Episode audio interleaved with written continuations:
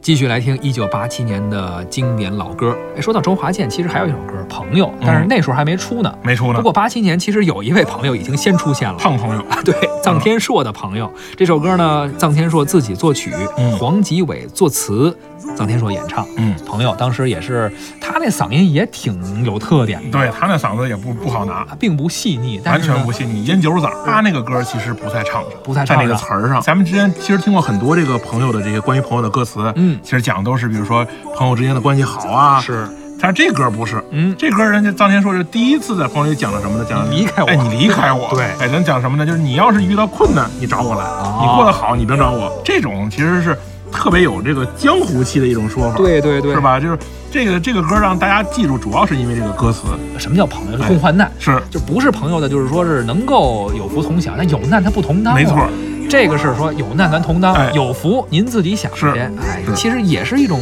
有点这个这种气概。哎，小东，我最近有点手手头有点紧，就是请你离开我， 一看我俩就不是真朋友。不是真朋友啊。